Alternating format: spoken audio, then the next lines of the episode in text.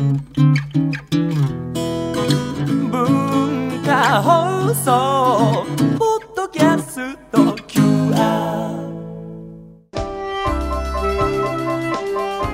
お迎えしたお客様は文化放送の看板番組の一つ国丸ジャパンのパーソナリティ野村国丸さんです。よろしくお願いします。こちらこそよろしくお願いいたしよろします。くお願いいたします、はい。私先日国丸さんの国丸ジャパンにジャパン探訪というコーナーで出演させていただいて、はい。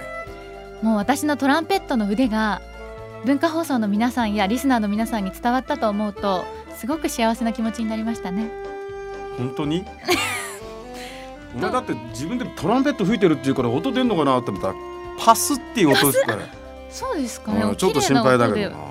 結構有名だったんですけどね。まあ今日は私の番組にお迎えすることができましたが、もう大先輩ですので文化放送の大先輩ですので大船に乗っかっちゃったつもりでインタビューさせていただきます。大丈夫か？はい。この本チューブラジオはゲストの方に一冊選んでいただいてそのエピソードを伺いますが、うん。国丸さんが大切にしている一冊とはうん。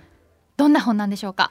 えっ、とねあのーおそらく一番最初にこうのめり込んだ本だと思うんですけども、はい。マッシュという MASH という。マッシュ。マッシュ。ポテトじゃないよ。マッシュ。切りますねね。マッシュって、はい。これ映画化されてまあそのアメリカだけじゃなくて、はい。あのアカデミー賞も受賞した作品なんだけど、あの第二次大戦ってあったでしょ、はい。その第二次大戦の後に、えー朝鮮半島で朝鮮戦争ってのあったんですよ。はいまあ、現在の北朝鮮と韓国、はい。そこに、まあ、その韓国側にアメリカ軍もこう入っていってというえー戦争があったんですね。はい。その朝鮮戦争当時にそのマッシュというのはや野戦病院なんだよ。移動野戦病院。うん、そこで働くアメリカ人の軍医さんたちはい。のはちゃめちゃぶりを描いた。はちゃめちゃ？なんですか？はちゃめトラッパー・ジョン、はい。デュークホークアイというこの3人の軍医さんなんだよちゃんとしたお医者さんなんだよ。はいなんだけどもやることがめちゃくちゃなことやってるわけよ。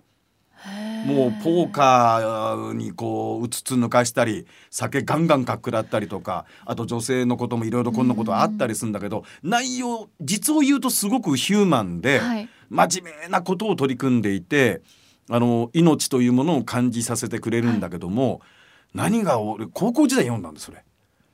でそのはちゃめちゃぶりで面白いなと思っててだんだん読み進めていくうちに権威とか絶対というものには疑ってかかれみたいな雰囲気の描写がいくつもあってね。